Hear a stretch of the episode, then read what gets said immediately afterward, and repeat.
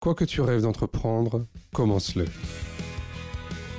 Pour moi, ce qui est super intéressant, c'est de chercher la transversalité entre euh, le public traditionnel et le public en situation de handicap. Chaque personne est unique et chaque personne a, des singularités à faire sublimer, a des choses à exprimer, a des, philosophies et des valeurs à défendre. Il y, en a qui l'ont pleinement intériorisé en fait euh, le, handicap et qui en font qui en font une force et qui comme moi en fait le perçoivent comme un élément complémentaire à leur personnalité. Et je pense qu'à partir du moment où on sait rire de soi-même, eh ben on peut euh, on, peut aborder de façon beaucoup plus euh, légère en fait des thématiques beaucoup plus sérieuses. Je suis François Bernard, directeur général du GAPAS, association accompagnant des enfants et des adultes en situation de handicap dans toute leur citoyenneté. Avec Handicap Histoire 2, je vous propose de rencontrer des personnes ayant fait de leur handicap une force.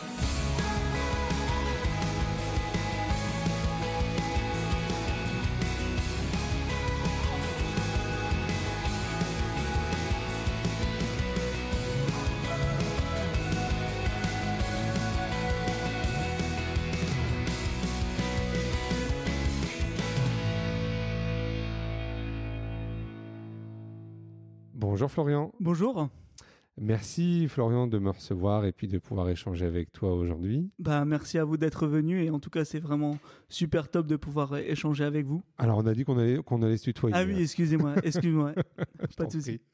Euh, donc Florian Legendre, eh ben écoute je te propose de, te présenter, de nous dire qui tu es. Ça marche. Alors, je m'appelle Florian Legendre, alias Flotteuil. Euh, j'ai 28 ans, j'ai une infirmité motrice cérébrale. Et donc, euh, ben, je suis un peu un slasher dans la vie, c'est-à-dire quelqu'un de très polyvalent. Mais avant tout, euh, je suis donc chef d'entreprise.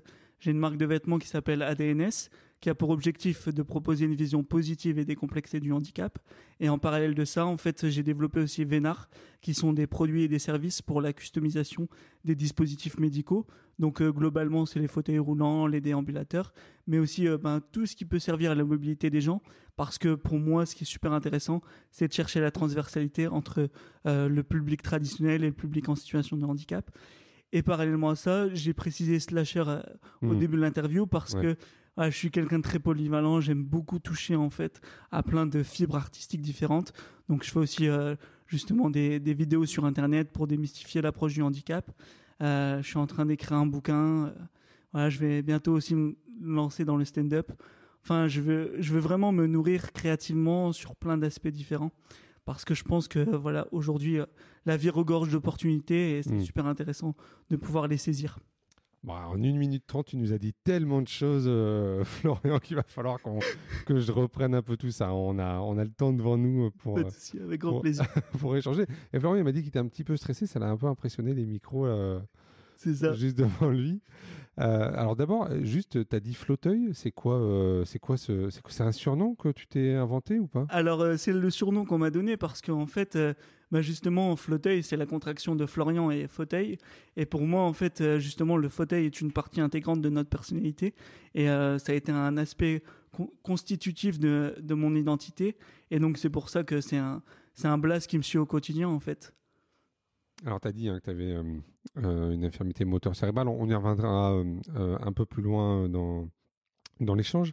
Tu as dit slasher. je suis pas sûr que tout le monde sache ce que c'est être un slasher. Alors, un slasher, en fait, c'est quelqu'un qui s'ouvre à énormément d'activités différentes, qui garde toujours, en fait, un même prisme d'activité. En l'occurrence, moi, c'est vraiment la question, justement, de la perception positive du handicap hmm. et la manière de démocratiser aussi le handicap dans la société. Et donc, voilà, j'articule toutes mes activités autour de cet objectif et de cette vision sur le long terme. Alors, pourquoi tu parles de perception positive du handicap? Ça, ça m'intéresse, tu vois Parce que, euh, justement, en fait, euh, le, but pour moi, c'est que, justement, euh, on évite de galvauder le terme handicapé et qu'on parle plutôt de singularité. Parce que mm. pour moi, en fait, à partir du moment où on aborde la question de la singularité, on s'ouvre mécaniquement à beaucoup plus de personnes et ça parle à beaucoup plus de personnes que si, on reste sur la thématique du handicap. Dans ces cas-là, forcément, parfois, bah, ça peut amener euh, une forme de communautarisme ou refermer en fait le débat sur un groupe euh, ou une population bien précise.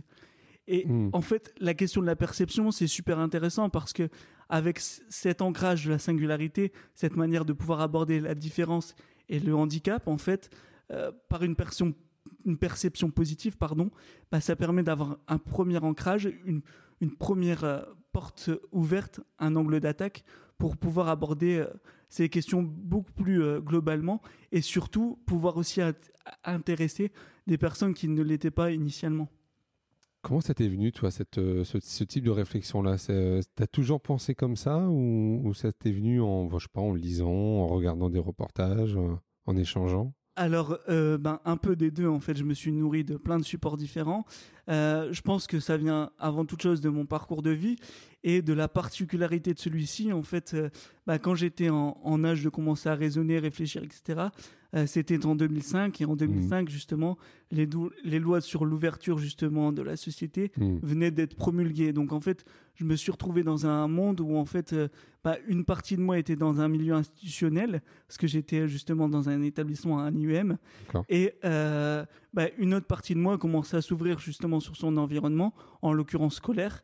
Et donc je pense que c'est c'est cette nourriture intellectuelle en fait entre le milieu institutionnel et le milieu entre guillemets ordinaire mmh. euh, et cette parfois cette cohérence de point de vue, mais aussi euh, des fois bah, cette confrontation dans les points de vue, dans cette manière de percevoir les choses qui m'a construit en tant qu'individu justement et qui a construit bah, mon, mes raisonnements et mes différentes valeurs que je souhaite promulguer et défendre et développer aujourd'hui.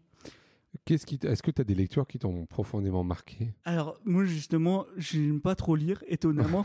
Par contre, je suis quelqu'un de très avare sur le plan cognitif et donc j'adore par exemple me, me utiliser euh, Là, c'est ce que ça a été le cas, par exemple, pour le développement de mes deux activités, mais tout ce qui est chaîne de vulgarisation sur YouTube, hmm. sur euh, et aussi, euh, comme tu l'avais précisé préalablement, en fait, les discussions aussi avec les, les gens et tout ça, parce que c'est super intéressant le, le fait de faire ce qu'on fait là aujourd'hui, de, de, pouvoir discuter autour d'une table et d'échanger les points de vue, les, regards aussi croisés, ben c'est que les gens ont tellement de choses à nous apprendre de par aussi leur, leur expérience de vie, euh, leur, leur cheminement euh, spirituel, intellectuel, que forcément bah, ça te marque et ça te construit en fait pour, euh, pour le futur et pour, pour aussi la manière dont tu vas essayer de rendre opérationnel tout ce que tu as envie de mettre en place. Mmh. Et surtout, globalement, euh, la manière dont tu as envie qu'on perçoive en fait ta singularité en société. Tu as des gens qui t'ont qui t'ont marqué dans ce que tu as pu euh, regarder euh, sur des sur des vidéos?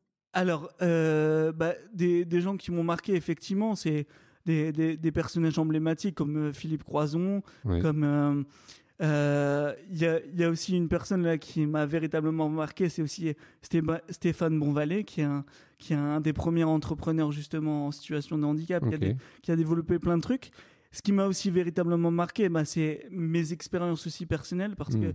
Bah, dans la région, j'ai été l'un des premiers animateurs euh, de centre aéré, et donc euh, ça a été aussi un super bel exercice pour moi, parce que à la fois j'ai pu j'ai pu avoir des retours sur la perception de mon de ma singularité et des conséquences aussi de mon handicap euh, dans la société. Et donc, euh, avais passé ton Bafa euh, J'ai passé mon Bafa. J'ai passé mon Bafa.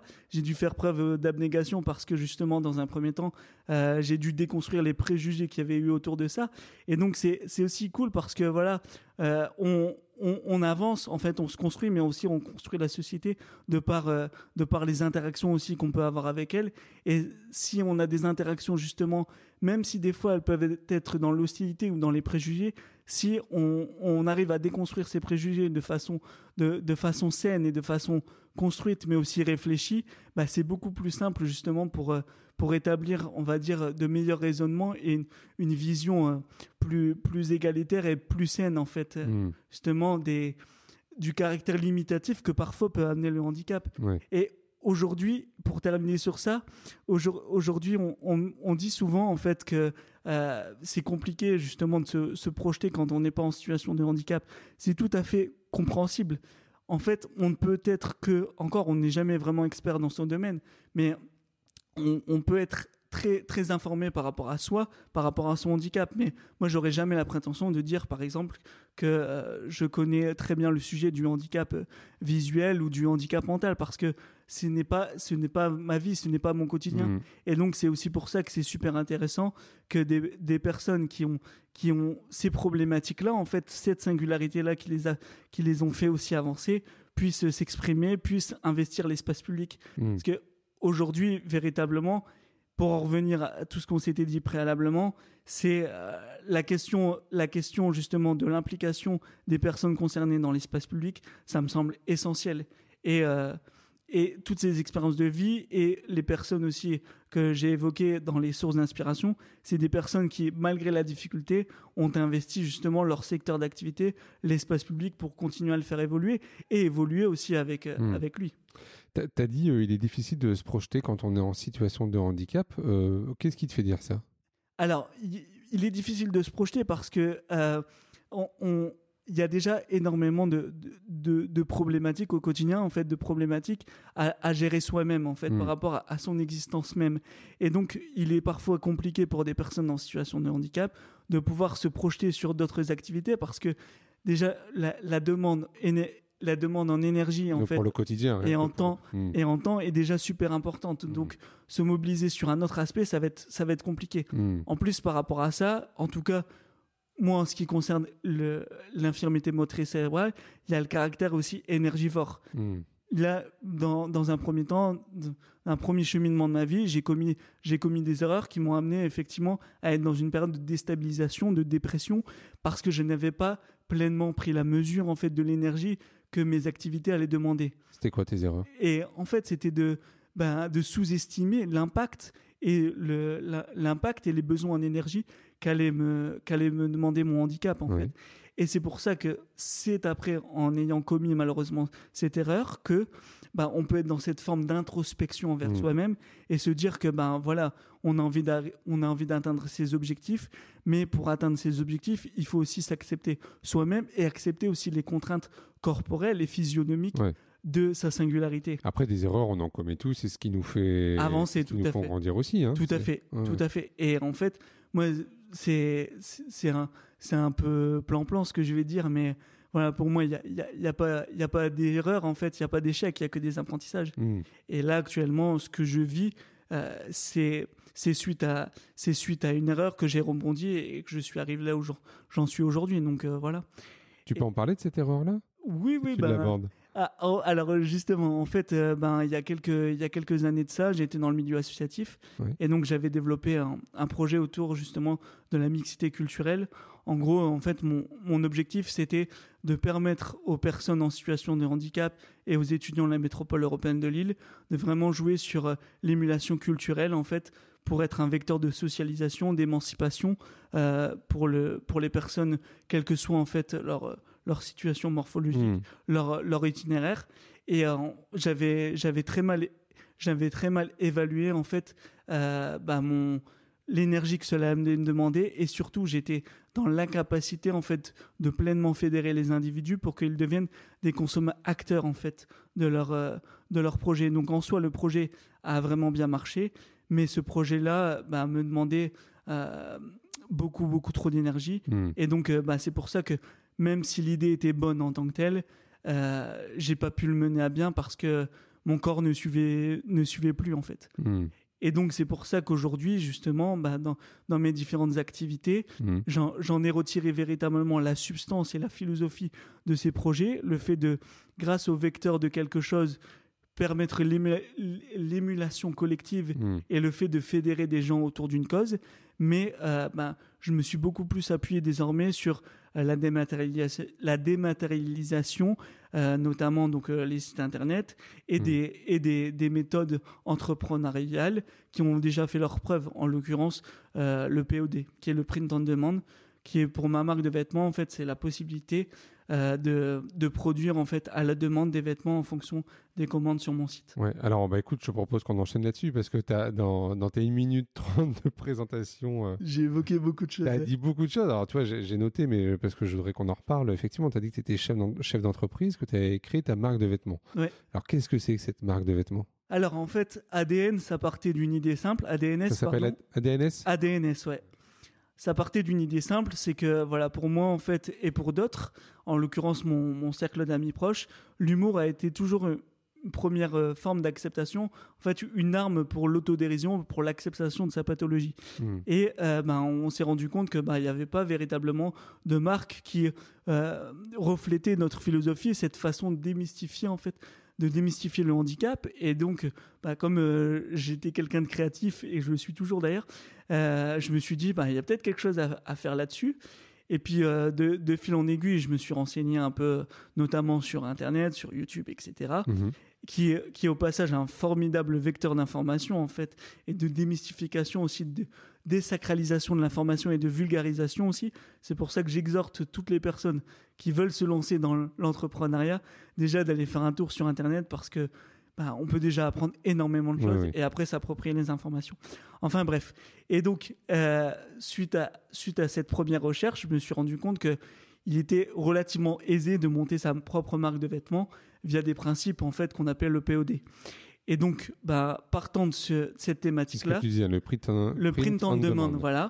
Partant de cette thématique-là, de, vouloir justement démocratiser le handicap et de vouloir surtout en fait lui donner une tonalité positive et aussi la question de l'empowerment, de dire que ben voilà, si on fait preuve de volonté, de détermination, on peut réussir. Hmm. Parce que en fait, le, constat que j'avais fait aussi, c'est que par rapport au handicap, euh, bah, parfois la société, par méconnaissance, en fait, avait parfois une vision un peu trop misérabiliste du handicap. Mhm. Et donc, moi, je voulais me détacher de cette approche-là. Et donc, de fil en aiguille, ben, j'ai commencé à réfléchir à des, des, idées de visuels. J'ai fait une superbe rencontre, pareil, sur Internet, euh, de, qui est maintenant donc ma directrice artistique, qui s'appelle Chloé Meyer et euh, qui est carrément accroché au niveau du projet. Et c'est comme ça qu'est né ADNS. Alors aujourd'hui, ADNS, on a un peu moins d'une de, année maintenant d'exploitation. Et on, a sorti, on a sorti déjà une première collection qui a bien marché, mais ensuite, ben, on fait, là, on a décidé de développer toute un, une dynamique de collection capsule. Donc là, ben, il y a eu une collection capsule autour de la cécité avec euh, Nicolas Krasiewicz. Alors attends, juste sur, la première année d'exploitation, vous avez, tu dis, vous avez sorti une première collection, c'était quoi? C'était, en fait, alors, c'est une collection justement euh, ben, qui aborde euh, plein, plein de thématiques autour du handicap, mais du handicap ou de la singularité au sens large. Donc, euh, bah, ça peut être le handicap mental, notamment, bah, j'ai abordé la schizophrénie.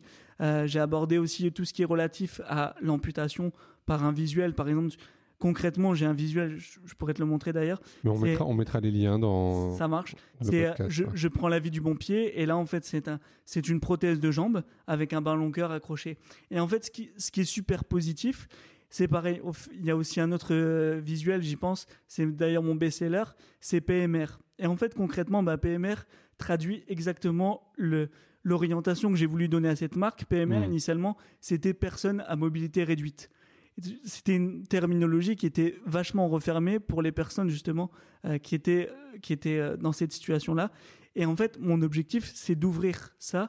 Et donc, PMR, je l'ai transformé en personne merveilleusement rayonnante. Ce qui fait que ça ouvre en fait le sujet et ça permet à beaucoup plus de personnes de s'identifier. En, gros, l'objectif très simple de ADNS, c'est de pouvoir médiatiser un petit peu ou augmenter la visibilité de ces sujets-là pour être une première approche sur ces sujets, pour qu'ensuite les gens eh ben, ils puissent s'intéresser et en fait se questionner autour de ça et amener des discussions justement. Parce que hmm. voilà, pour moi, en fait, ce qui, ce qui peut être vu peut être partagé. Et le partage est en fait la source première du progrès. Donc ça, c'est des capsules vidéo que vous avez créées. Hein c'est des non, c'est des c'est des vêtements en fait. Des vêtements, ouais. C'est des vêtements. Ça, c'est ma collection principale. Ouais. Mais maintenant, justement, après après euh, quelques mois d'exploitation de ma marque, il y a eu des, il y a eu des acteurs du milieu du handicap qui sont venus me voir, qui m'ont dit ouais, ton projet, ton, dans, ton entreprise est pertinente et tout. On aimerait, on aimerait justement pouvoir aborder ces sujets-là de façon démystifiée par rapport à notre secteur d'activité à nous. Donc c'est comme ça qu'effectivement est venue euh, la création d'une collection capsule avec Nicolas que tu avais interviewé dernièrement autour de la cécité. Mais là, euh, bah, je peux aussi annoncer que euh, dans à peu près 10 jours, il va y avoir aussi une autre collection capsule qui va aborder plein de thématiques autour de l'autisme en règle mhm. générale. Et en fait, c'est ça qui me fait vraiment kiffer en fait sur ADNS, c'est de pouvoir ben, aborder ces questions-là de façon, de, de, de, façon pertinente en tout cas parce que je, comme, comme je te l'ai dit en fait au tout début, j'ai pas la légitimité de d'avoir le, savoir absolu sur mmh. euh, les différentes pathologies et tout ça. Donc en fait, mon objectif, c'est véritablement de me renseigner au maximum sur ces sujets-là, de pouvoir aussi euh, ben, en discuter avec des acteurs directement concernés pour pouvoir aborder euh, ces, ces, différents sujets, ces différents handicaps, ces différentes maladies, etc. Mmh. Que j'en voilà, plein de choses comme ça, et de, de pouvoir les aborder en fait avec suffisamment de tact pour que ça puisse rentrer en résonance avec les personnes qui sont concernées, mais aussi qui soit suffisamment pertinente pour, euh, pour euh, intéresser des personnes qui, qui étaient éloignées de ces, ces sujets-là, en fait. Et donc, cette première collection, c'était quoi euh, comme type de vêtements? Alors, cette première collection, c'est à la fois des t-shirts et à la fois aussi des sweatshirts. Et là, en fait, euh, dans, au, normalement, au mois de février, on va lancer, je vais lancer, pardon, euh, bah, ma première, hum, comment dire, de, de nouveaux produits, donc euh, des casquettes et des bonnets. Ok. T'en as, vendu combien sur la première collection? Là, là, actuellement, on est sur à peu près 50 à 70 ventes en tout depuis le, depuis le départ. Donc c'est véritablement un démarrage modeste, mais voilà, les idées sont là, les retours sont aussi positifs et en fait véritablement, ben maintenant mon objectif purement en termes de développement de ADNS, c'est à la fois de faire partager au plus grand nombre cette philosophie, mais aussi de trouver justement des acteurs euh, beaucoup plus influents dans le monde du vêtement pour euh, bah, justement continuer à distribuer les produits et aussi ben, que ces acteurs-là jouent le jeu aussi de la singularité parce que on entend beaucoup euh, la prise en compte justement de la singularité dans l'industrie du vêtement, mais pour l'instant en fait ça reste ça reste encore euh, assez timide. Mais les, les, collections, les t-shirts, sweatshirts, c'est pour des personnes qui sont en fauteuil ou comment ça C'est quoi? C'est aussi une collection adaptée ou pas ben, Alors là, pour l'instant, en fait, en termes d'adaptabilité du produit, euh, c'est pour l'instant des, des, produits vraiment standards. En fait, je travaille avec euh, un, imprimeur qui est situé à Nîmes et qui propose justement des, des produits, des produits bio et des produits aussi fabriqués en France. Mais la, question de l'adaptabilité justement des produits, c'est une question qui me tient à cœur. Pour l'instant, au niveau de mon développement d'entreprise, je ne peux pas me permettre en fait de faire ça au vu mmh. des coûts que cela demande. Par contre, il est certain qu'en termes de développement d'entreprise, en fait, de mon entreprise, c'est une problématique que je compte solutionner dans les prochaines années. Mmh. Et euh, c'est-à-dire que la deuxième collection, là, sur 2022, euh, vous voulez, euh, donc tu disais bonnet et casquette. Alors, oui, en fait, donc pour 2022, il va y avoir de tout nouveaux produits, donc de, de, nouvelles illustrations, que ce soit donc sur des, des t-shirts ou sur des sweatshirts, mais il va y avoir aussi donc l'ouverture d'une nouvelle gamme de vêtements qui sont les casquettes et les bonnets. Je me, alors, il va y avoir même aussi, je l'annonce là très officiellement, mais il va y avoir aussi des chaussettes en partenariat avec euh, justement une, une, boîte très sympa qui s'appelle Les Trois Tricoteurs et Aroubé. Donc voilà, en fait, ça, ça me permet aussi justement d'aborder les Trois Tricoteurs parce que mon objectif aussi sur le long terme, c'est de pouvoir euh, justement travailler avec un, un, secteur régional et aussi ben, tout un secteur justement de, de partenaires qui vont se mobiliser autour de cette thématique parce que mmh. moi, mon, mon objectif, au-delà de démystifier, en fait, de démocratiser la singularité et le handicap en règle générale, c'est aussi de dire que, ben voilà, derrière toutes ces initiatives-là, il y a véritablement un potentiel économique et que, euh, en plus, en plus d'avoir euh, d'avoir du côté éthique derrière tout ça, il y a aussi euh, une logique, une, une, logique économique qui peut être viable. Mmh. Et donc c'est à partir du moment, parce que voilà, il faut être aussi pragmatique dans la vie. C'est à partir du moment où on, on, dira textuellement que ben voilà, on montrera par l'exemple, pardon, que au niveau économique c'est viable, qu'il pourrait y avoir de plus en plus d'initiatives de ce, de ce type-là. Hmm. Et c'est c'est aussi, c'est aussi ça que j'essaye d'amener progressivement avec plus de difficultés pour être objectif euh, sur Vénard. Et je reviens sur la première collection, euh, juste pour euh, que je comprenne bien et, et qu'on se rende compte de, de ce que c'est. Cette collection-là, le, le prix d'un t-shirt, c'est combien? Alors, le, alors au niveau justement au niveau de tout ce qui était élasticité des prix, c'était important pour moi de d'essayer de concilier au mieux la qualité Ouais. et le prix. Donc on est sur un on est sur un t-shirt à 25 euros. Ouais. Euh, on est sur du t-shirt euh, coton bio avec euh, justement imprimé en France, etc. Pour les suites, on est sur du 45 euros. Et après, justement, ben, euh, cette question tarifaire, c'était c'était important pour moi parce que je voulais faire en sorte de euh, ne pas faire en de, de ne pas réserver mes produits justement à une catégorie socio-professionnelle qui, Mm. qui avait les, les, les moyens. Justement, je voulais essayer de le démocratiser au maximum.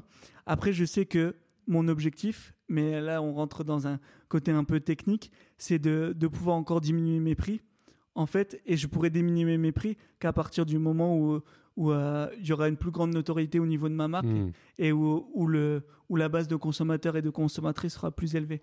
Et les points de vente, c'est quoi alors? C'est sur c'est en ligne, je suppose? Alors justement, pour l'instant, les points de vente sont exclusivement en ligne sur mon site internet donc ADN, adnst-shirt.fr. Ok. Mais mon objectif, comme euh, je te l'ai dit, effectivement, c'est de trouver, c'est de trouver tout un réseau de distributeurs qui puissent à la fois donc distribuer les produits, mais avec lesquels je puisse aussi travailler euh, sur euh, plein de nouveaux produits, sur plein de nouvelles thématiques, parce que mon objectif, c'est aussi de, de pouvoir m'intégrer euh, bah, dans des dans des grosses boîtes type euh, type Jules et Célio et tout ça, Hmm. et développer avec eux des produits en natif qui pourront correspondre au plus grand nombre et Hmm. qui puissent aborder qui puissent aborder la singularité la différence en fait parce que c'est comme ça qu'on arrivera durablement en fait à structurer Ouais. toute une dynamique et à faire évoluer aussi la perception C'est Kiabi qui avait commencé à lancer des habits pour des personnes polyhandicapées, je crois. Je sais Tout plus à- si c'était des enfants ou des adultes. tout mais- à fait et puis après alors il y a, y a eu Kiabi et là il y a Tony Finger aussi qui Ouais. commence à qui, qui a commencé à développer une gamme et il y a Celio qui euh, qui n'a pas encore développé de gamme de vêtements en tant que tel, mais qui commence à mettre plus en avant la représentativité de la, la, la représentativité pardon des personnes en situation de handicap Mhm. euh, dans leur collection et notamment dans leur shooting. Donc, et ADNS, ça veut dire quoi? ADNS, en fait, euh, en gros, c'était. C'est parce que ça va avec la baseline d'une philosophie de vie, en fait, justement. Ouais. Et donc, c'était l'ADN d'une philosophie de vie. Et donc, cette philosophie de vie, justement, ben, prône et pro- promouvoit pardon, euh, le côté euh, démystification du handicap, le côté aussi de dire que, voilà, notre. euh, et c'est ce que j'ai même tatoué sur mon bras, c'est que quand, justement, notre, euh, no- notre déficience est sublimée, et ben, alors, ce qui fait de notre déficience devient efficience. Et euh, c'est c'est même euh, la, la- le nom de mon entreprise, en fait. Efficience. Le, euh, c'est- ton entreprise efficience, ça reprend ADNS ou pas? Voilà, en Ouais. fait, Efficience. Dans Efficience, il y, a deux, il y a deux marques. Il y a ADNS, donc ma marque de vêtements, et Vénard, qui sont mes produits pour la customisation euh, des dispositifs médicaux. Ah ben, on y va justement sur Vénard. Alors, dis-nous ce que c'est un peu. Ok. Alors, en fait, euh, bah, moi, je suis fan de, de street art et de Ouais. pop art. Et euh, justement, bah, j'ai toujours particulièrement apprécié l'art. Et à un moment, j'étais arrivé à un dilemme. En fait, euh, je voulais continuer à étoffer ma collection. Sauf que ben, j'avais plus de place dans- sur mes murs. Donc, euh, ben, je me suis dit, euh, quelles sont encore les places disponibles? Et puis là, c'est devenu comme une évidence. En fait, je me suis dit, mais il y a quelque chose qui me suit au quotidien et tout ça. Et puis, c'est bon, c'est mon fauteuil. Et puis, en fait, en, 2000, euh, en, en- en 2014, euh, j'étais à, donc à l'UTB de Tourcoing. Et puis, je me suis dit, ah, ça pourrait être intéressant de, de rencontrer un artiste, un street artiste, et de faire une première customisation de mon fauteuil. Ouais. On savait pas du tout ce que ça allait donner, etc. Bref, on a fait cette customisation, donc euh, peinte euh, directement sur le fauteuil. Les, les retours ont été super positifs. On n'arrêtait pas de me demander Ah, mais comment t'as fait, etc. Et surtout, en fait, moi, ce qui me plaisait, c'était que. Et il y a une anecdote qui m'a véritablement marqué. C'est l'anecdote où, quand, quand j'ai été dans le métro, euh, avec euh, ce fauteuil entièrement customisé, euh, il y, a un- y enfant qui m'a regardé. Et d'habitude, les, enfants, quand ils me regardaient, ils me disaient souvent de façon intéressée. Ils disaient Ah, maman, mais pourquoi il est en fauteuil, etc. Et là, cet enfant a dit à sa mère Hé maman, mais t'as vu, il y a, y a Bill sur son fauteuil. Et là, je me suis dit, Ah, il y, a quelque- il y a quelque chose, il y a quelque chose à creuser là parce qu'en en fait, c'était fou le, le changement de perception qu'il y avait eu en tout Mhm. cas sur un enfant. Donc, je me suis dit que s'il y avait eu ce cheminement sur un enfant, ça allait être aussi le cas chez un adulte. Et donc, euh, voilà, la vie entre temps a fait que ben j'ai développé des projets associatifs et tout ça. Et puis quand je me suis remis en question de savoir vraiment ce que je voulais faire, j'ai euh, décidé donc de développer Vénar. Alors Vénar, c'est euh, des solutions de customisation pour la personnalisation de son fauteuil ou de ses dispositifs médicaux au sens large. En fait, c'est des solutions clés en main. On, on parlait. Alors moi, c'est plutôt une innovation de procédé parce qu'en fait, j'utilise un procédé qui a déjà euh, été éprouvé sur de très nombreux dans de très nombreux domaines en fait c'est le covering le covering en fait ça permettait initialement de customiser les carrosseries des, des véhicules en fait à moindre coût et en fait c'est des stickers hautement résistants Mhm. et j'ai repris ce concept là et je l'ai je l'ai transposé en fait dans mon domaine en l'occurrence euh, au niveau des, des fauteuils roulants des déambulateurs et tout ça et en fait mon objectif Sur des, sur des coques aussi, par exemple? sur des coques, tout à fait. Ouais. Alors justement, tu fais bien parce que là, justement, ben, durant mes premiers, durant mes premiers essais, euh, j'avais offert des échantillons. Et ce qui est super intéressant, c'est que ben, ton idée, ton idée, les gens se l'approprient pleinement. Moi, c'est vrai que l'idée des, des coquilles et tout ça, j'y avais pas du tout pensé. Ouais. Et c'est quand j'ai eu les, les premières photos des produits justement qui ont été appliqués, je les ai vus sur les coques, je me suis dit ah oui, c'est vrai que ça peut être, ça peut être grave cool en fait. Donc, en fait, qu'est-ce que tu proposes euh, avec Vénère, toi? Alors, avec Vénard, je propose plein de choses. Je propose. Il y a, il y, a des- il y a des produits qu'on appelle standardisés. Donc, en fait, Ouais. c'est des, collections de stickers, 5 à 6 stickers, déjà avec des tailles prédimensionnées et des thématiques. Mais aussi, bah, il y a la possibilité de faire du sur-mesure. En fait, je, je travaille avec, euh, je travaille avec quatre graphistes justement euh, qui peuvent vous faire des, des, des projets justement euh, en fonction de ce que vous souhaitez en termes de thématique, ce que vous souhaitez en termes de taille. En fait, on, Donc là, on peut adapter en fonction de l'envie de la personne. voilà, véritablement. Là, en fait, par rapport à ça, ce qui se passe, c'est que ben moi, je demande à la personne de m'entretenir avec elle pendant près d'une demi-heure, trois quarts d'heure, afin de bien délimiter son projet, le Ouais. support sur lequel elle veut mettre, comment elle veut le faire, etc. Et en fait, moi, par rapport au sur-mesure, j'ai plutôt un rôle de facilitateur. Hmm. C'est-à-dire que moi, je vais me placer entre la, la personne désireuse de vouloir faire son projet et l'artiste pour essayer de trouver justement la meilleure corrélation entre la dynamique artistique et euh, l'attente de la personne. Ouais. Et donc, et, et donc ça c'est une chose, ça c'est sur la partie sticker, mais aussi comme j'ai voulu complètement avoir cette approche démocratisée et globale de la customisation, Mhm. j'ai développé aussi tout un service de customisation peinte sur pièces détachées. C'est-à-dire qu'aujourd'hui, on, on est vraiment sur, euh, sur une activité qui est expérimentale pour l'instant parce qu'elle est unique en France, voire on m'a dit elle serait unique en Europe, mais bon, ça j'ai pas la confirmation. Mais euh, en fait, mon objectif, c'est de, à l'instar d'une customisation de, de sneakers, les customisations de chaussures, Mhm. que la personne elle puisse me dire bah voilà j'aimerais customiser je sais pas. Pour l'instant moi je travaille principalement sur les accoudoirs. Enfin les artistes l'artiste avec lequel euh, je travaille il travaille sur les accoudoirs mais euh, bah, me dire bah voilà moi je voudrais un je sais pas un Naruto sur mon accoudoir Ouais. Ok, très bien. Ben, j'ai besoin de la référence de votre de la pièce détachée. Moi, j'achète la pièce détachée neuve en fait du fauteuil en question ou du dispositif. Je l'envoie à l'artiste pour la customisation et comme ça, après, justement, la personne qui nous a commandé a une pièce unique certifiée par un artiste Hmm. et c'est c'est développer tout un nouveau courant d'activité, en fait, toute une dynamique artistique.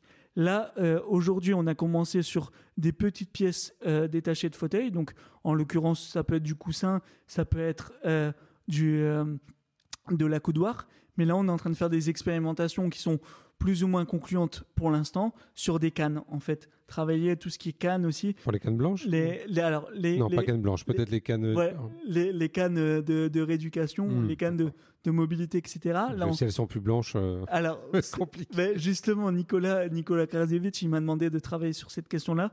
Donc, ce sera aussi euh, un, un sujet sur lequel je veux, je veux m'attarder.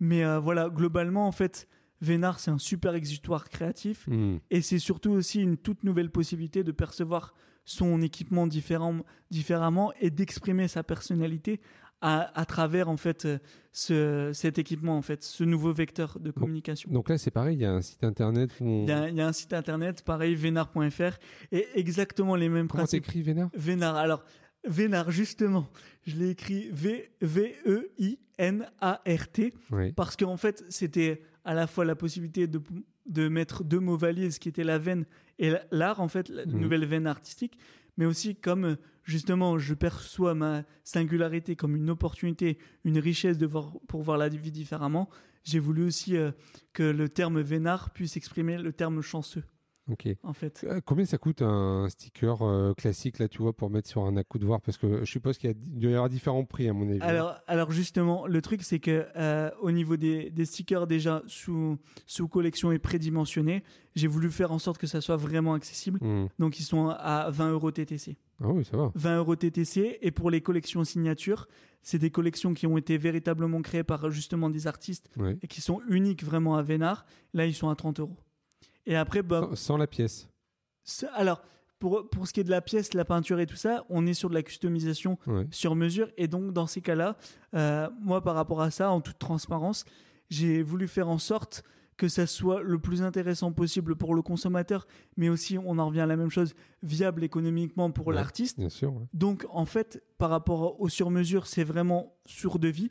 Et ma viabilité économique, en fait, c'est que je vais prendre une commission de 30% sur euh, justement le projet global.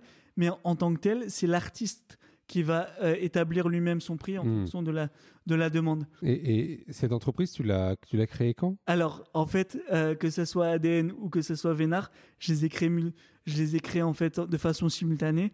Donc là, administrativement, euh, elles, elles sont créées depuis le, le 16 décembre 2020, mais j'ai lancé en fait Vénard en, en mai 2021 et ADN, je l'avais lancé en mars. D'accord. Donc euh, ça, reste récent pour euh, Vénard. ça, ça reste tout à fait récent. Et euh, sur, euh, sur Vénard, en fait, il y a encore énormément de, de choses à faire. Il y a tout aussi une démarche d'explication justement du concept, Mmh. bah, de rassurance aussi, parce que comme ça ne s'est jamais fait au- auparavant, bah, les gens n'ont pas de... hum, comment dire de pas d'éléments de comparaison, Voilà, ouais, de- ouais, ouais, de pas d'éléments de, de, comparaison. Il y a tout aussi un travail de de- d'explication et de de prospection aussi envers euh, les différents acteurs. Et donc euh, voilà, le le chantier sur Vénard est encore euh, hallucinant, Ouais. mais euh, voilà, les perspectives sont là. Et puis moi, c'est c'est ce qui me fait kiffer, c'est que ben il y a énormément de choses à faire. Véritablement, en fait, je pense que la meilleure métaphore sur Vénard, c'est que c'est une feuille blanche et il y a encore plein de choses à écrire. Toi, t'en as vendu combien là de, de Alors, stickers alors par rapport aux stickers, là on est sur, euh, on, on est véritablement sur un démarrage timide. hein. on est Ouais. à peu près sur une quinzaine de, de planches et, deux projets sur mesure. Donc euh, c'est pour ça que justement euh, il y a encore beaucoup de choses à faire. Ouais. J'en suis conscient. Il y a énormément de. Mais tu as dû avoir des premiers retours des gens qui ont alors j'ai eu des premiers retours, des premiers retours qui ont été positifs, surtout sur euh, la facilité en fait pour la mise en place de la personnalisation, parce que voilà c'est c'est véritablement quelque chose de clé en main. Et euh, j'ai eu des retours aussi sur euh, sur d'autres thématiques que les gens aimeraient aborder, mais voilà en fait il fallait bien que je commence quelque part. Ouais, ouais. Et mon objectif, c'est euh, sur le long terme, étoffer de plus en plus ma gamme de stickers, de trouver aussi de nouveaux partenaires artistiques pour euh, bah, qui puissent rejoindre la bande de Vénard, justement, Ouais. comme je les appelle, et euh, développer plein d'autres choses, en fait. Et euh, aujourd'hui, aujourd'hui, pourquoi objectivement j'ai rencontré aussi euh, des di- difficultés dans mon développement? Parce qu'on parlait des contraintes justement du handicap Ouais. dans la dynamique entrepreneuriale et euh, ces contraintes même si j'en avais conscience avant de créer l'entreprise j'en ai pris pleinement en fait euh, Hmm. sa mesure quand j'étais en quand, j'étais vraiment les mains dans le cambouis. Et c'est pour ça qu'aujourd'hui en fait euh, les perspectives sont là. Le développement est encore un peu ralenti par rapport au manque de moyens humains mais c'est une bataille que je mène justement auprès des administrations ouais, justement, j'allais te demander de quoi tu aurais besoin justement pour euh, développer te- ton entreprise? Tu as, parlé de moyens humains. alors Est-ce que tu as pensé faire une levée de fonds ou ce genre de choses? Alors là, aujourd'hui, en fait, au niveau de la levée de fonds, euh, étant donné que j'étais pas encore très à l'aise expérimenté dans ce domaine-là, j'y ai pas pensé. Au niveau des moyens humains, on est plutôt sur des moyens humains personnels. En l'occurrence, l'augmentation justement de mes moyens humains pour dire d- d'être accompagné au quotidien et surtout de compenser en fait les problématiques relatives à mon handicap euh, lors de mes rendez-vous professionnels et extra-professionnels. Et ça, c'est pas évident parce que aujourd'hui, en fait, euh, en, en France, euh, bah, quand, on, quand on est des profils un peu atypiques comme le mien, euh, on répond pas forcément bien aux cases en fait de l'administration. Et donc dans ces cas-là, il faut se battre, etc. pour leur faire comprendre que voilà, en soi, on a conscience que c'est de l'argent public, mais derrière ça, après, c'est un investissement sur le long terme et que toutes les il y aura des externalités positives à l'issue sur le développement à la fois d'une économie, mais aussi mhm. sur euh, justement l'employabilité d'autres personnes, etc. Donc forcément, et ça, c'est toujours très compliqué en fait. Hmm. Et là, c'est pour ça qu'aujourd'hui, je ne peux pas trop m'étendre sur le sujet parce que je suis, euh, je suis en pleine procédure, mais, euh, mais, mais voilà, en, fait, et c'est aussi ça qui me, je pense, en termes d'apprentissage, qui m'amènera certainement à prendre des décisions sur euh, justement mes différentes activités hmm. et sur la manière aussi de défendre le point de vue des entrepreneurs hmm. et entrepreneuses en situation de, de handicap euh, qui, ont, qui ont besoin véritablement de, de moyens humains ou de moyens financiers très rapides. Parce que c'est ça aujourd'hui le problème, c'est sans rentrer dans les détails, c'est que on te dit on a bien conscience de votre handicap, mais justement bah, pour essayer de répondre favorablement euh, à cette problématique-là, on vous demande de faire des dossiers, etc., et d'attendre au moins 4 à 6 mois sans, sans avoir la certitude que justement euh, votre, votre, la problématique que vous avez mise en avant sera solutionnée hmm. par ces moyens-là. Et aujourd'hui, objectivement, moi je le, moi je le dis et, je l'affirme, c'est des, temporalités sur lesquelles on ne peut pas attendre à partir du moment où on a créé sa boîte. Ça doit être, je dis pas de l'immédiat, mais ça doit être plus rapide en hmm. tout cas. Parce que derrière ça, il y a une question d'égalité des chances, il y a une question aussi euh, de d'opportunités qui se sont présentées, qui ne se représenteront plus forcément si on ne fait pas preuve de réactivité. Et aujourd'hui, c'est ça, c'est le décalage entre euh, la, le durée, la durée de traitement en moyenne justement des, des différentes administrations et la réactivité que le milieu de l'entrepreneuriat nous demande en fait. Hmm. Tu as parlé euh, aussi euh, de faire des vidéos. Ça, consiste en quoi ces vidéos? Alors bah, là, c'est mon petit péché mignon. en fait, j'ai toujours voulu en fait me lancer dans sur scène etc et bah j'avais j'avais pas forcément confiance en moi etc donc j'ai décidé euh, d'utiliser le vecteur en fait le prisme d'internet et notamment des vidéos. En l'occurrence moi mon mon réseau de prédilection c'est TikTok mais je diffuse mes vidéos un peu partout.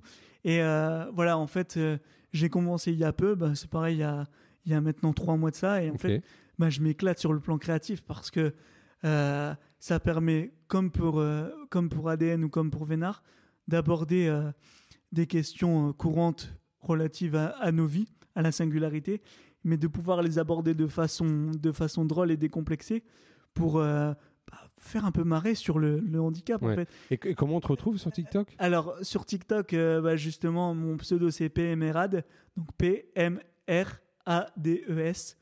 Et pourquoi j'ai choisi ce nom-là? Parce que je me suis dit que ça allait être les escapades justement créatives d'un PMR. Donc euh, voilà.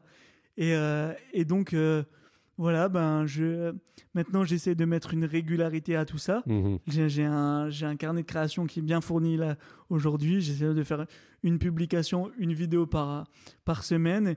Et franchement, les retours sont très positifs. Et là, ça m'a donné aussi envie de, de m'essayer aussi sur scène.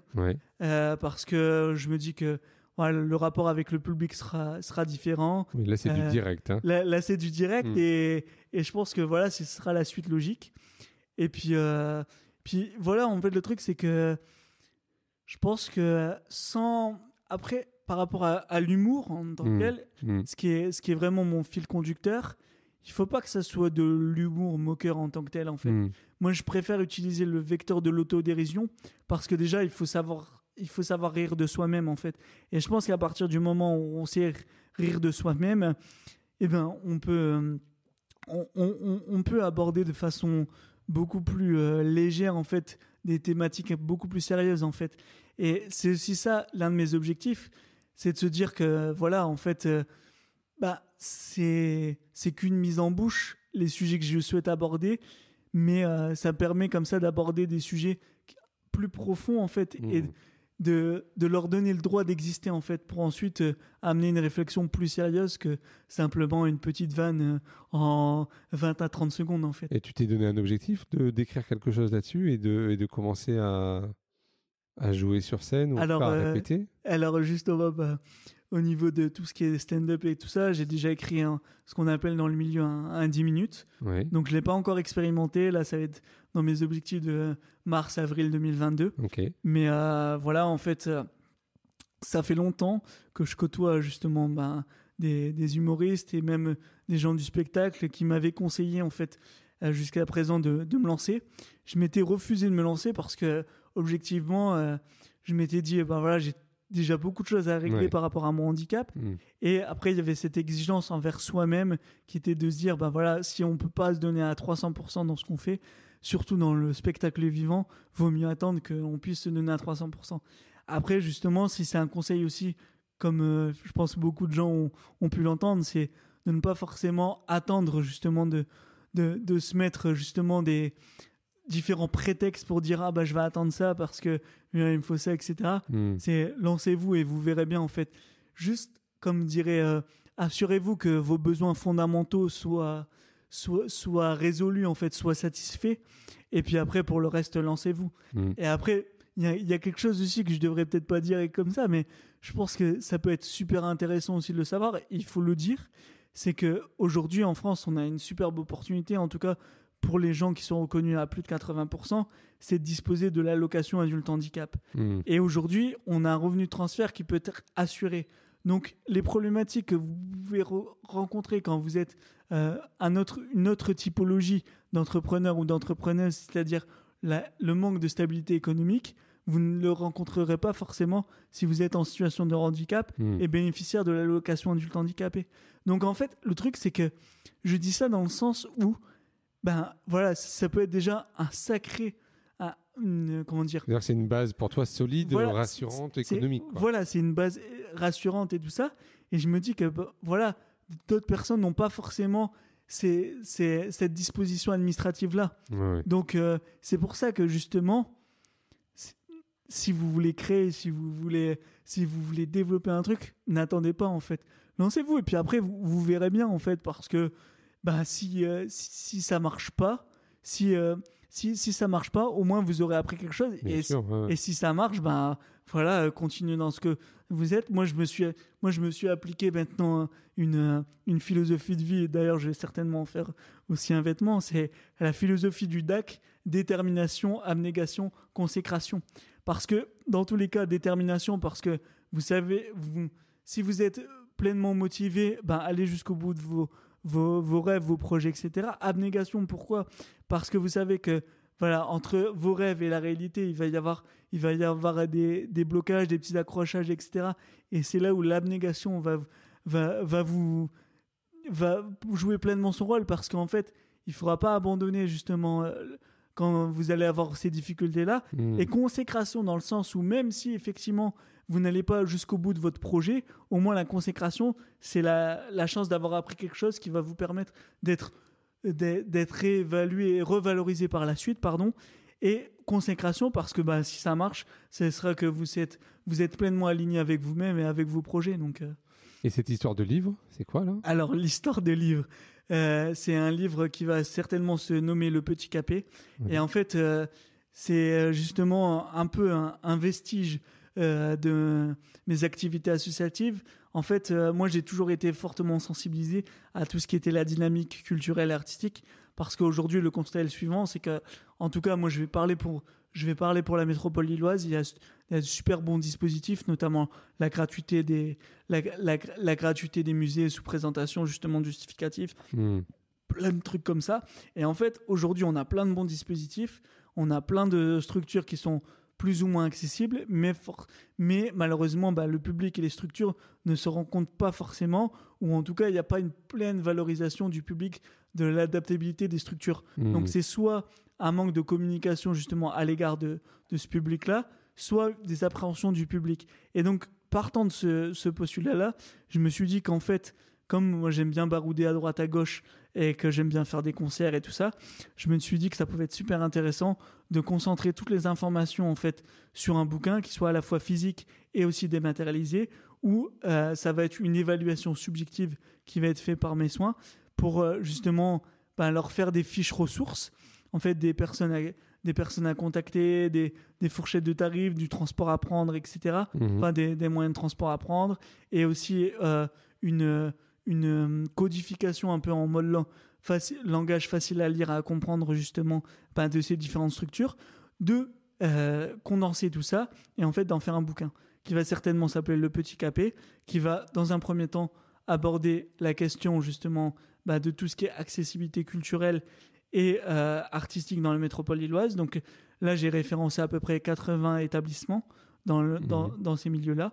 Et euh, tout comme, euh, tout comme euh, mes différentes entreprises, en fait, je, je mon objectif, c'est de donner les moyens justement aux gens d'agir. À partir du moment où les gens auront les moyens d'agir, ils feront ce qu'ils veulent en fait. Mais au moins, ils savent qu'ils pourront trouver ces informations là condensées sur un même support. Et c'est mon objectif en fait, c'est donner les, les gens, donner la possibilité justement, le pouvoir d'agir aux gens. C'est important. Mhm. Après, la- de la manière dont, dont ils vont se servir de ces ressources-là, ça leur regarde en fait. Mais moi, j'ai, moi, j'aurais fait ce que j'estime important de faire justement bah, pour leur faciliter les choses. Bon, ça fait des journées bien remplies. euh. Ça fait des journées très bien remplies, ouais, effectivement. Ouais. Euh, Peut-être de parler maintenant un peu de, de ton IMC et, et, euh, est-ce que tu peux me dire quels sont toi tes défis au quotidien? De quoi tu as besoin dans, dans, tout, au dans tout au quotidien pardon, pour, être, pour faire tout ça? Parce que ça doit demander effectivement de l'énergie.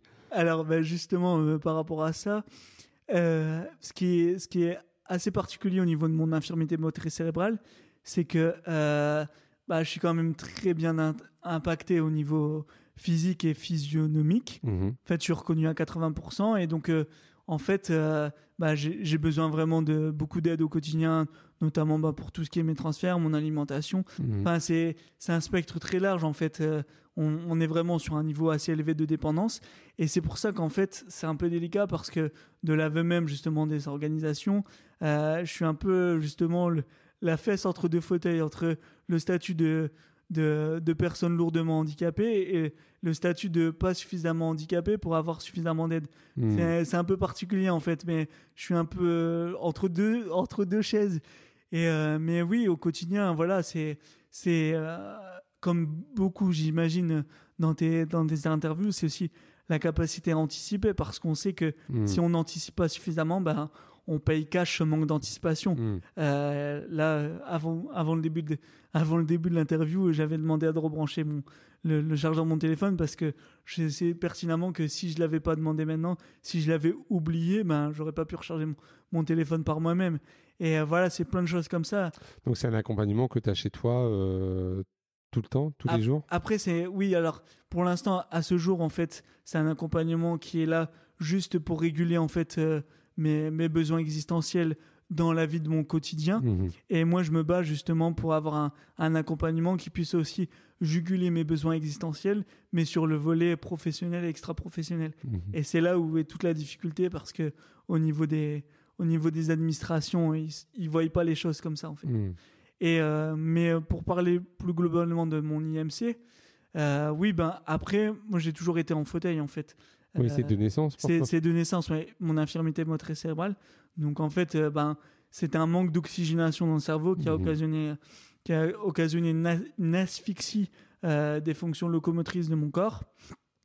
Et donc euh, voilà, avec, euh, avec différentes pathologies associées, notamment tout ce qui est euh, facteur émotif, c'est le fait de, de sursauter ou de surréagir en fait à des bruits secs. Je... C'est vrai qu'on on n'en parle pas souvent, mais effectivement, euh, c'est ce qu'on appelle le facteur E. Donc, il est plus ou moins développé euh, en fonction des IMC, en fait. Euh, Il y a pas... En fait, le truc, c'est que c'est, comme on dit communément, il y a... un handicap n'est pas semblable à un autre. Mhm. Et les IMC, c'est pareil en fait. Les, les préjudices pour le cerveau peuvent être, du, peuvent être littéralement différentes en fonction du temps en fait euh, de, du manque d'oxygène dans le cerveau. Mhm. euh, enfin bref, je m'y connais pas trop là-dessus, mais euh, voilà, c'est pour dire une très grande diversité de, de Ouais. pathologies. Euh, après, ben il y a tout ce qui est problématique aussi de, de, de spasticité Oui. et de déformation corporelle. Ça, c'est... Et oui, je peux dire après que l'IMC, l'avantage, c'est qu'effectivement, il n'y a plus trop de caractère évolutif. Il y a le caractère, effectivement, de déformation du corps relatif à, à, à la spasticité, mais bon, Mm. ça c'est quelque chose sur lesquels on vit avec et tout ça. Après, euh, c'est vrai que justement, euh, moi, je ne serais pas, je ne serais pas dans un environnement pleinement compensé justement, ou en tout cas tout en partie. Euh, c'est vrai que les, les possibilités qui me sont données sur, sur sur ma liberté en tant que telle de, de me mouvoir seraient seraient beaucoup moindres. Mm. Et après, sur l'aspect purement, parce que justement, c'est un, un élément aussi indispensable dans ma vie quotidienne, c'est l'aspect rédactionnel. Euh, l'aspect rédactionnel, et c'est aussi pour ça là, un cas, très, très concret. L'aspect rédactionnel, en fait, peut être pleinement jugulé si tu es dans un environnement, euh, on va dire, euh, calme, si tu es dans un environnement dé- déjà préalablement délimité dans ton quotidien, comme ton appartement, comme celui de tes parents éventuellement. Donc là, tu peux utiliser la dictée vocale. C'est un superbe outil, euh, justement, Mm. pour... euh, C'est ce que tu utilises, toi? Moi, moi c'est ce que j'utilise, mais Ouais. aujourd'hui, en fait, euh, bah, j'ai pas les capacités rédactionnelles de le faire à, à la main, et ni même, euh, ou alors je peux le faire avec mon, mon téléphone, mais c'est c'est beaucoup plus compliqué. Mhm. Donc en fait, le truc, c'est que sur le handicap, à partir du moment où tu es dans un environnement qui est compensé en partie ou globalement par, par rapport à ta pathologie, c'est top, tu peux évoluer comme tu l'entends. Par contre, euh, l'aspect de la dictée vocale, par exemple, c'est que ben, si tu es, si es sur l'extérieur, en, en coworking, en, en réunion, euh, en réunion chez, chez, chez une personne, chez un client, ben là, ce qui fait, ce qui fait de, comment dire, tes outils qui te permettent justement de pleinement compenser ton, ton handicap ne sont pas actifs en fait quand tu es sur l'extérieur. Ok. Parce qu'après, il y a, y, a tout ceci- il y a toute une dynamique aussi de, de confidentialité. Et euh, je me vois mal. Là, c'est ce que j'avais fait aussi.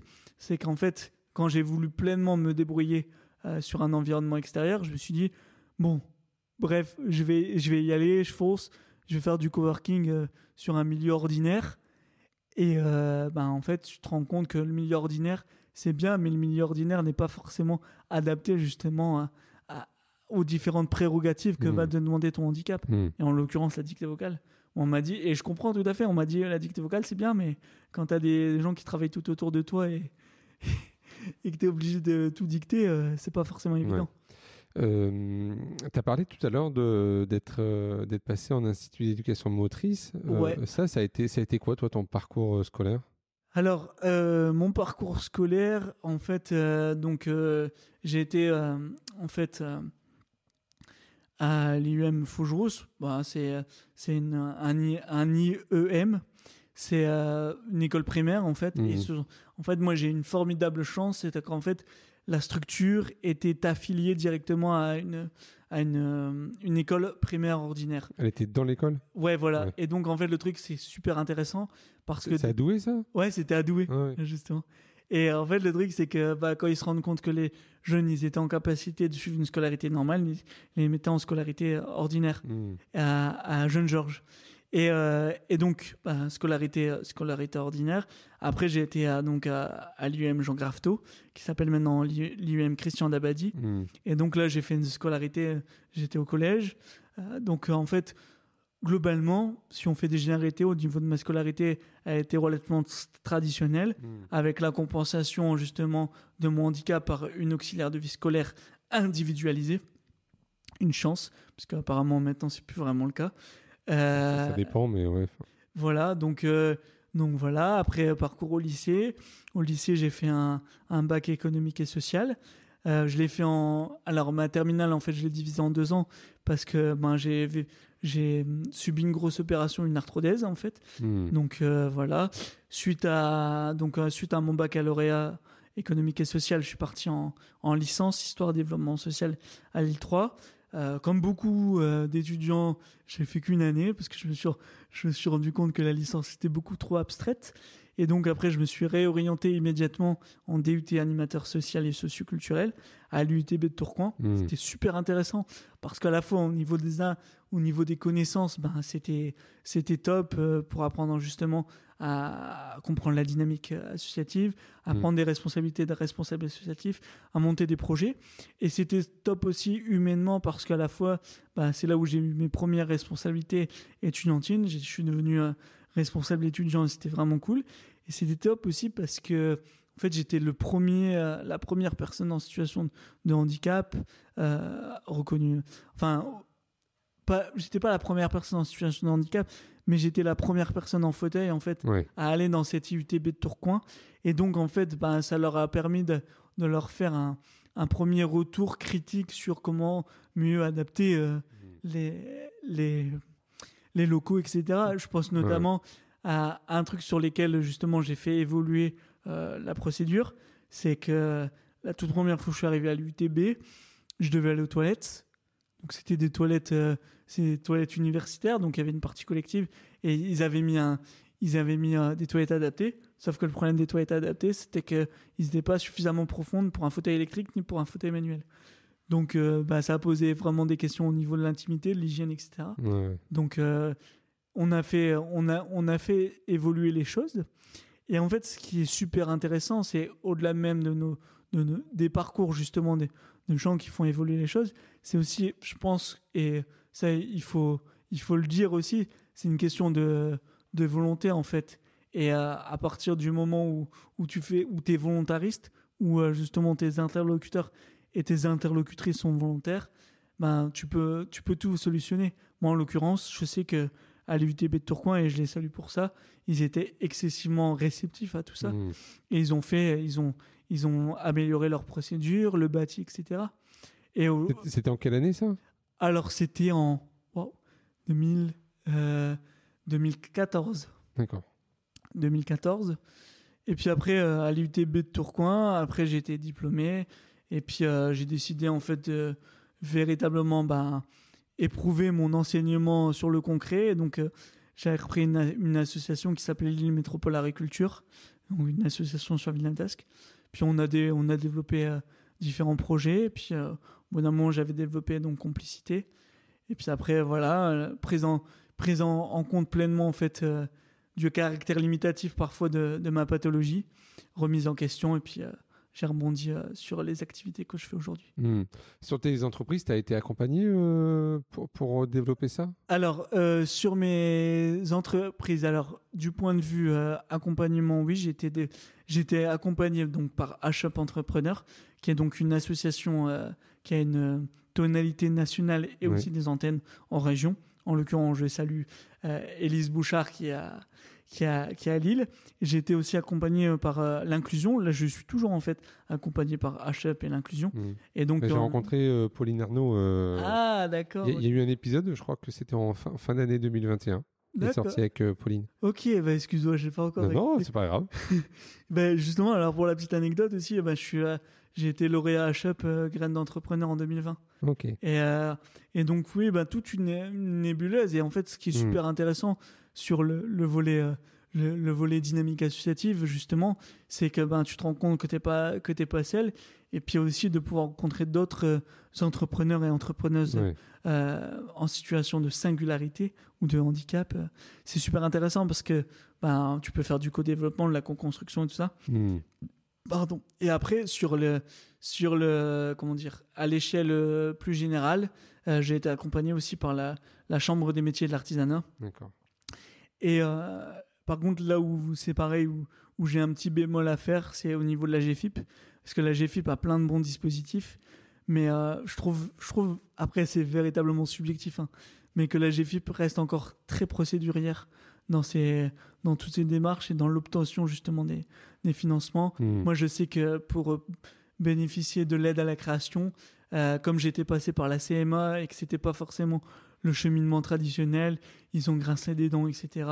Alors qu'en fait, euh, le, le contenu et en substance, euh, les informations demandées et allaient être exactement les mêmes que je passais de la CMA Mm. ou, ou euh, d'une autre, de la BGE par exemple. On, voit qu'il y a toujours un parcours du combattant au niveau administratif. hein. C'est toujours euh, la, même, euh, la même histoire que j'entends. hein. C'est, euh, Effectivement, effectivement. tes parents ou ton entourage ont eu un, un rôle euh, important dans, dans tout ce que tu as voulu mettre en œuvre, même, tu vois, même pour habiter de manière autonome. Alors, ben, mes parents, ils m'ont toujours laissé effectivement la possibilité de, de faire moi-même mes expériences. Ils ont toujours été justement là de façon bienveillante et euh, en sécurité. Ouais. Après, euh, justement, ils ont, ils ont vu rapidement, et je pense que je l'ai hérité aussi de mes parents, de ne, de ne pas me de, de, ne pas me satisfaire justement que des, des pistes qu'on me donnait, etc., Hmm. d'explorer par moi-même. Je peux dire euh, objectivement que mon père a aussi joué un, un impact psychologique important euh, dans ma manière de percevoir la singularité parce que suite à un accident, en fait, il est devenu lui-même aussi en situation de handicap. Et donc, ben, c'est là où j'en avais conscience, mais c'est là où vraiment tu t'en prends conscience. Tu dis, Hmm. voilà, le handicap, ça peut arriver à tout un chacun et vraiment euh, aussi rapidement qu'inattendu, en fait. Et donc, euh, et donc oui, je pense que ben, psychologiquement, ça m'a construit aussi. Et euh, voilà, mais, mes parents m'ont toujours dit que, quelles que soient, que- quelles que soient les, les difficultés, il fallait que je continue à foncer. Et je pense que, bah voilà, on, enfant aussi, globalement, on irait du, du passif et du vécu de ses parents Hmm. et aussi de indirectement euh, de, de, de leur habitus et de, de leur psychologie. Donc euh, oui, mes parents ont, mes, mes, mes parents ont joué un rôle dans le sens où ils m'ont dit ah ben euh, tente, tente et expérimente et ne te satisfais pas d'un ah on peut pas etc. Ouais, c'est ce que toujours tu des- dis- ouais, Il y a toujours des solutions, voilà c'est ça. Faites-le, quoi. C'est le do it, finalement. C'est ça. C'est C'est le conseil que tu pourrais donner à des personnes qui voudraient euh, se lancer? Ah ben c'est- le conseil vraiment à des personnes que je peux lancer et même même des ne vous satisfaisez pas en tout cas d'une première réponse parce que dites-vous que ben les réponses qu'on vous donne c'est des réponses qui sont subjectives Mhm. déjà et c'est des réponses pour lesquelles même vos interlocuteurs et interlocutrices n'ont pas forcément toutes les clés en fait. Hmm, hmm. Et euh, même si, parce que moi justement, on est parvenu là-dessus, mais euh, si mes parents, ils avaient pas été, si mes parents, ils avaient pas été derrière moi et s'ils n'avaient pas dit non à certaines personnes décisionnaires, Ouais, notamment sur euh, le fait de me mettre en en, en, en SECPA parce que ouais. euh, c'est prétendument il y avait une psychologue qui avait évalué chez moi en fait pas suffisamment de compétences intellectuelles pour être en milieu ordinaire et si mes parents avaient dit bah écoute on, on va suivre les recommandations de cette personne j'en serais pas là où j'en suis aujourd'hui Hmm. donc c'est là où c'est super important à dire c'est qu'effectivement il y a, y a- y a que vous qui le pouvez le savoir au plus profond de vous vos, vos capacités et même si vous avez peur ben essayez tentez en fait euh, expérimentez par vous-même et vous en tirez le- les conclusions nécessaires Hmm. mais il y a, y a, il y a jamais, y a jamais personne qui pourra véritablement vous, vous, vous donner une réponse claire et définitive sur euh, est-ce que, est-ce que ça semble viable ce que vous voulez faire ou pas? Il y a que vous qui pouvez le savoir. Et j'ai le même truc pour terminer sur ça. euh, quand je me suis posé plein de questions sur euh, sur Vénard, j'avais été voir une, été voir une, une personne justement euh, dans le domaine dans, dans le domaine du handicap, etc. Et on m'a dit, euh, oui, oui, ben tu sais, c'est bien, euh, mais vaut mieux que ça reste au stade de rêve. Et parce qu'en fait, cette, pers- cette personne-là n'avait n'avait jamais vu, n'avait jamais vu justement un, par- un parcours comme le mien, comme, le, Hmm. comme ceux qui vont nous écouter. Tous nos parcours sont, sont véritablement propres à chacun. Et ju- justement, qu'est-ce que tu aurais envie de dire euh, euh, aux personnes qui ont essayé de te décourager? Ah ben, en fait, les, les personnes qui ont essayé de me décourager, euh, c'est des, je dirais, ouvrez, ouvrez plus justement vos, vos perceptions, vos, vos représentations de ce que peut être justement euh, bah, euh, les, les bénéficiaires et les usagers de, de vos secteurs d'activité et surtout ne, ne partez pas sur euh, justement des, des protocoles. Hmm. Qu'en fait, pour moi, pour moi c'est ça, en fait, c'est la, la mort progressive, justement, d'une profession. C'est des gens qui se laissent trop, comment dire, se, se, se laissent trop baser, en fait, baser leur instinct, leur représentation sur, sur des cas similaires, en fait. Pour moi, non, en fait, chaque personne est unique et chaque personne a, a des singularités à faire sublimer, a des choses à exprimer, a des, des philosophies et des valeurs à défendre. Hmm. Si, demain euh, tu pouvais être ministre euh, des personnes en situation de handicap, euh, tu prendrais quelle première décision Ou sur quoi tu aimerais vraiment euh, faire avancer les choses? Ah bah moi en fait euh, déjà sur le, le, le, le point de vue euh, purement administratif, j'aimerais bien faciliter justement toutes les démarches administratives, les faciliter et déjà en fait faire respecter euh, le droit existant. Parce Mhm. qu'aujourd'hui, c'est un autre débat, mais il y a, c'est comme, euh, c'est comme les dispositifs culturels en fait. il y a pas mal de, il y a pas mal de dispositifs qui sont mis en, qui sont mis en œuvre, qui sont applicables sur le plan purement juridique, mais qui ne sont pas appliqués et qui ne sont pas connus par les personnes, les personnes concernées. il y a une problématique d'accès au droit en fait. Voilà, c'est ça. Et pour moi déjà, il y a un énorme, il y a un énorme point, point là-dessus. Et en fait, c'est, c'est un peu, euh, c'est un cercle vicieux parce que on, on me dit, on m'a, on m'a dit de par justement des, des, grosses organisations dont je tairai le nom volontairement, mais on m'a, on m'a souvent dit ah oui mais si les gens avaient pleinement connaissance de leurs droits, alors ça dérégulerait complètement le système. Moi je suis pas du tout d'accord. Effectivement, si ça dérégule le système, c'est une conséquence, mais on peut pas, on peut pas, on peut pas faire porter le, le poids de ne pas faire mmh. respecter ses droits par risque de faire ça. Et encore même, si on fait, si on, si on fait déréguler le système par pur respect de ses droits, et maintenant dans ces cas-là, c'est le système à se remettre en question. Mmh. Et c'est les personnes, c'est les personnes qui sont, euh, comment dire, décisionnaires de ça, en fait, qui ont des, des, postes à responsabilité, qui doivent dire, bah voilà, entre la, entre la loi et la réalité, si vous nous demandez d'appliquer la loi, c'est pas viable. Donc, il faut trouver en fait une, une solution médiane qui puisse correspondre mmh. en fait à la fois aux, aux, usagers, aux gens, aux gens, aux gens de droit, mais aussi aux organisations. Et en fait, pour moi, sur le plan politique, c'est véritablement ça le double discours que j'aimerais, euh, j'aimerais individuellement justement mmh.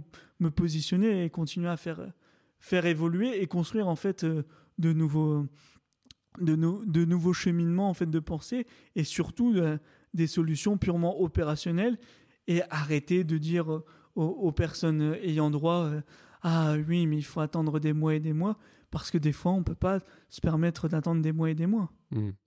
Euh, est-ce qu'il t'est est-ce qu'il t'est déjà arrivé dans une situation un peu particulière d'avoir un gros fou rire sur euh, lié à ton handicap? Ah oui euh, oui bah là il y, y, a plein d'anecdotes sur bah, justement rigoler de moi sur tout ce qui est relatif à la spécificité. C'est pour ça que j'en rigole. Enfin, j'en rigole. Non, j'en rigole pas. Mais euh, je, pose la question euh, parce que comme tu parlais d'autodérision, tout ça, ah oui. ça m'intéresse oui, de savoir oui, ça. ben moi, en fait, euh, moi, des, des, des, fois, alors bien évidemment avec énormément de second degré, mais hmm. je me dis putain, je suis sacrément handicapé parfois, des choses comme ça. Et après il y a aussi le, le fait de, de, pouvoir rigoler de soi-même de ces situations de stress. Moi, en l'occurrence, le facteur E occasionne énormément de stress. Hmm. Euh, donc, euh, donc euh, de, de, suragir. Mais c'est pareil, en fait.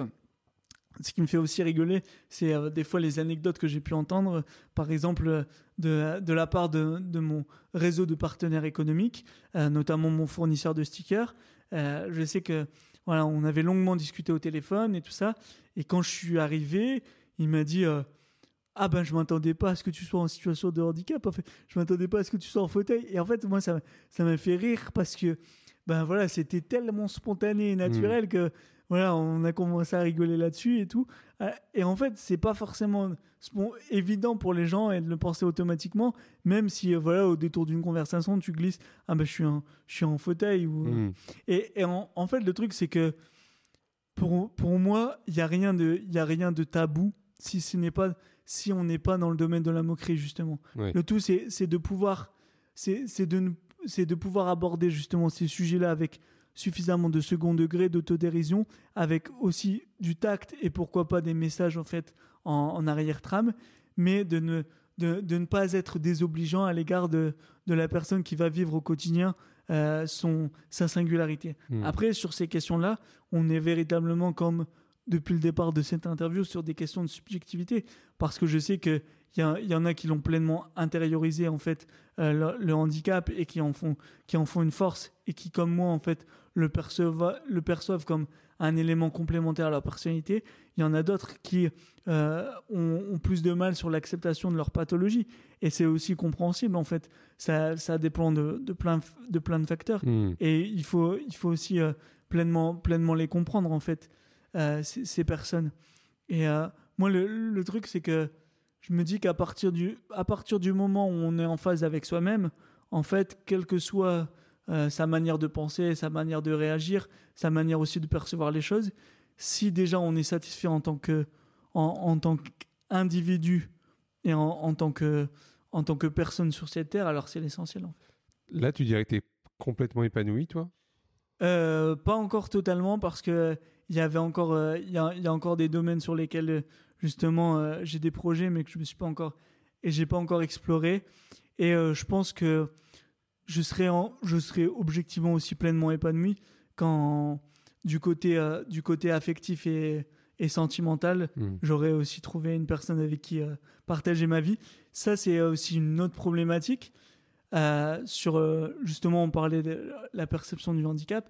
C'est vrai que handicap et relations affectives et sexuelles, c'est encore, euh, c'est encore très délicat parce Mm. que il y a, y a- il y a encore beaucoup, beaucoup de choses à, à déconstruire sur ça. Là, aujourd'hui, tu es célibataire Ouais. Et rencontrer quelqu'un, c'est compliqué ou pas pour toi? Alors, rencontrer, rencontrer quelqu'un sur le, le côté présentiel, pas forcément. En fait, Mm. c'est juste que bah, j'ai pas eu encore l'occasion de le faire. Sur le côté, sur le volet en fait euh, numérique, c'est-à-dire les, les, les plateformes de rencontres, etc.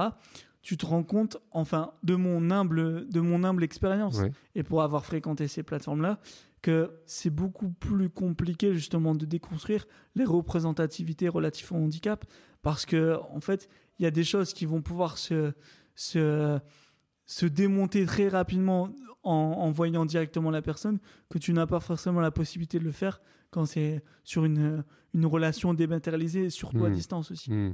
Donc, euh, mais je pense que voilà, il y a encore, il y a, il y a encore beaucoup de, il y, a, il y a encore beaucoup de travail à faire dessus sur euh, la démocratisation. Et puis après, il y a, aussi euh, le, le rapport même psychologiquement du couple, etc. Sur Hmm. les attentes du couple aussi. Et pour moi, en fait, justement, on parlait, on parlait de, de mon cheminement, de mon cheminement intellectuel et tout ça, c'est de, de mon cheminement de vie intellectuel aussi. Oui. Mais euh, c'est vrai que il y, a- il y a eu du progrès sur ces questions-là, sur la manière de, de percevoir une personne en situation de handicap, euh, dans la manière de, se de la projeter en fait dans une relation de couple, une relation sentimentale. Mais je me souviens qu'en fait, euh, bah, en 2014, quand j'étais à l'UTB de Tourcoing, c'était encore des sujets excessivement tabous. hein. Euh, je sais que quand on, parlait, quand, on parlait de ça, justement, les gens autour de moi préféraient justement désamorcer ces sujets qui pouvaient être des fois un peu déstabilisants et clivants pour eux euh, sur le ton de la blague. Parce que parce qu'ils avaient peur aussi de se mettre eux-mêmes devant leur de- devant devant leurs limites, devant leur représentation qui peut être parfois légitime et qui peut être Hmm. parfois erronée. Ce serait quoi, toi, tes, euh, tes envies justement par rapport à cette vie affective? Bah, en fait, euh, comme tout un chagrin, en fait, c'est de construire véritablement, déjà de, de rencontrer, de, de rencontrer une, une femme, en l'occurrence, Hmm. et mais aussi, effectivement, bah, de, de, de, construire une relation, et surtout, parce que je pense que, je pense que c'est ça, en fait, c'est de bien distinguer euh, le, bah, ma personne de mon handicap, en fait. Hmm. C'est-à-dire que pour moi, en fait, euh, il y, aura, il y aura cette distinction. En tout cas, moi, moi c'est de ma manière dont je me suis construit. Il y aura bien cette distinction entre Florian, la personne dépendante, qui aura justement la possibilité de pleinement juguler sa dépendance par, par rapport à, à des possibilités techniques, en fait, des, des, des dispositifs techniques et des dispositifs humains, Hmm. de, de euh, ben, Florian, euh, 28 ans, euh, justement, euh, créatif, en, en tout cas, de, de bien distinguer les choses Hmm. pour éviter le mélange des genres. Parce que pour moi, en fait, c'est ça, c'est, en tout cas, je pense que c'est le caractère limitant et qui fait qu'aujourd'hui, je suis encore euh, justement seul, c'est que euh, bah forcément, les gens n'arrivent pas à faire la distinction entre la, la personne, en tout cas, la, la personne et le handicap. Alors, bien évidemment, euh, il y, a y a un aspect, il y a un aspect complémentaire dans nos vies, euh, dans nos vies personnelles, dans nos vies, euh, dans nos vies euh, créatives et tout ça, même professionnelles. Mais je pense que c'est important de, pouvoir en faire pleinement la distinction euh, quand on est dans une relation de couple. En tout cas, c'est ma vision personnelle. Merci Florian. Euh, bah, écoute, je te propose qu'on en reste là. Il y a des, t'as dit énormément de choses. On aurait pu continuer encore beaucoup, mais peut-être encore une, une dernière question euh, sur les réseaux sociaux. Donc on te suit, on a dit sur TikTok. Est-ce que tu es présent sur d'autres euh, euh, réseaux? Alors, bah, sur, sur Vénard, on est présent sur Instagram et sur, sur Facebook. Ok. Donc, c'est c'est Vénard Custom, en fait.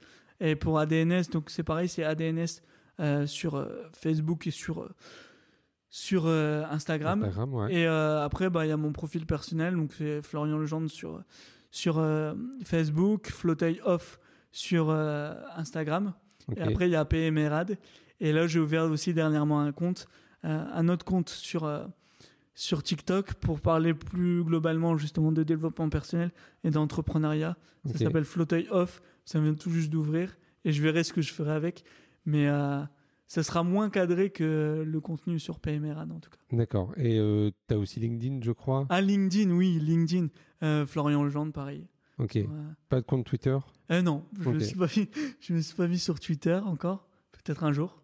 Ok, dernière question, c'est quoi ta recette pour, regarder, pour euh, garder le sourire? Alors ma recette pour garder le sourire, bah, c'est de justement euh, me dire que la vie euh, regorge d'opportunités et qu'il y a plein de choses à faire en fait.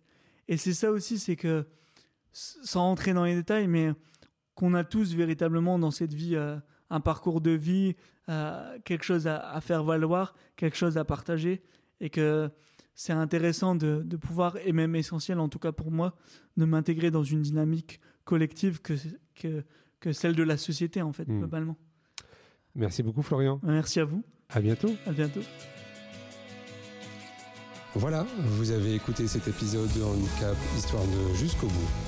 Merci de le partager à au moins deux personnes autour de vous, d'inscrire vos amis, votre famille, vos collègues, vos enfants au podcast et de mettre un commentaire sympa et bien sûr 5 étoiles. Vous pouvez me retrouver sur tous les réseaux sociaux en tapant Handicap Histoire 2. Je suis François Bernard et comme disait Goethe, quoi que tu rêves d'entreprendre, commence-le. L'audace a du génie, du pouvoir, de la magie.